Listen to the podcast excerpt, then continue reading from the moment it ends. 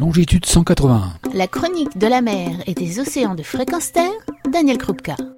Bonjour, tout va de plus en plus vite, trop vite. Avez-vous remarqué? Il y a quelque temps, on parlait de scénario climatique à 1,5 degré de réchauffement. Cela semblait loin, voire pour les plus anciens difficile à imaginer dans le cours de sa vie. La liste longue des événements climatiques, ouragans plus puissants, plus nombreux, incendies ravageurs, sécheresses implacables, perte de biodiversité accélérée, tout cela est à notre porte aujourd'hui. Nous dépassons le scénario envisagé de loin et très vite. Et voilà, les accélérations sont visibles, palpables au niveau des indicateurs. Épaisseur de glace au pôle qui font plus vite que ce qui était imaginé, niveau des océans en hausse accélérée ces dernières années, déclin croissant des espèces et des quantités par espèce sous-marine ou terrestre. Nos esprits se raccrochent à un monde que l'on aimerait stable, mais qui ne l'est plus.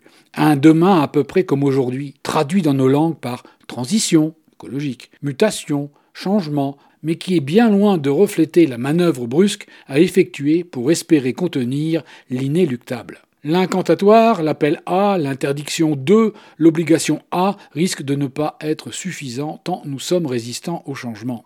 Et le changement de cap, ça commence dans nos têtes. Sans optimisme ou pessimisme, il nous faut pas à pas, mais rapidement, procéder à des changements, se reconnecter à notre planète, aux terres, aux océans, sources de vie, de notre vie, aux vivants dans sa globalité.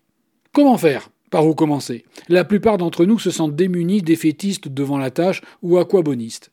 Une première étape est essentielle, la reconnexion aux vivants qui nous entourent, rencontrer les humains et les non-humains par l'observation, par le soin à donner et le bien-être à en recevoir. Une balade en forêt, sur une plage, dans un parc ou dans un jardin sont déjà des éléments simples qui nous permettent de voir, de sentir, d'explorer et de regarder pleinement le monde qui nous entoure. Et pour favoriser cette opportunité, apprenons à laisser des espaces de liberté pour cela. Pour nous, mais aussi pour tous nos colocataires, sur terre et en mer, oiseaux, mammifères, reptiles, amphibiens, poissons, faune et flore de tout type et de toutes conditions.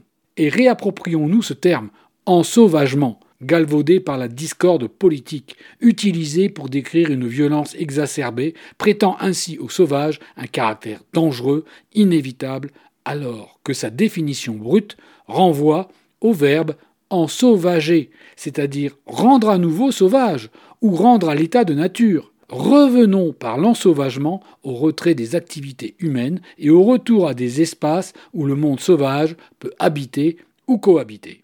Quelques exemples. Les oiseaux sont en régression Dans votre jardin, proposez nichoirs, mangeoires pour offrir à nouveau des lieux de villégiature propices à un retour des espèces.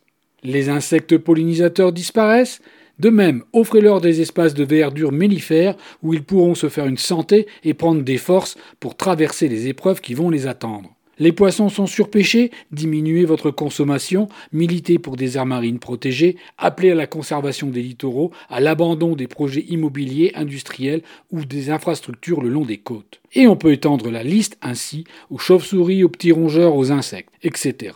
Saturons l'espace de conditions propres à satisfaire le retour de la biodiversité. Ensauvageons et réensauvageons notre quotidien. Et bien sûr, bannissons tous les produits écocides de tous les lieux, pesticides, insecticides, qui iraient tous à l'encontre de notre initiative. Au lendemain de la première vague du Covid, on espérait un après différent.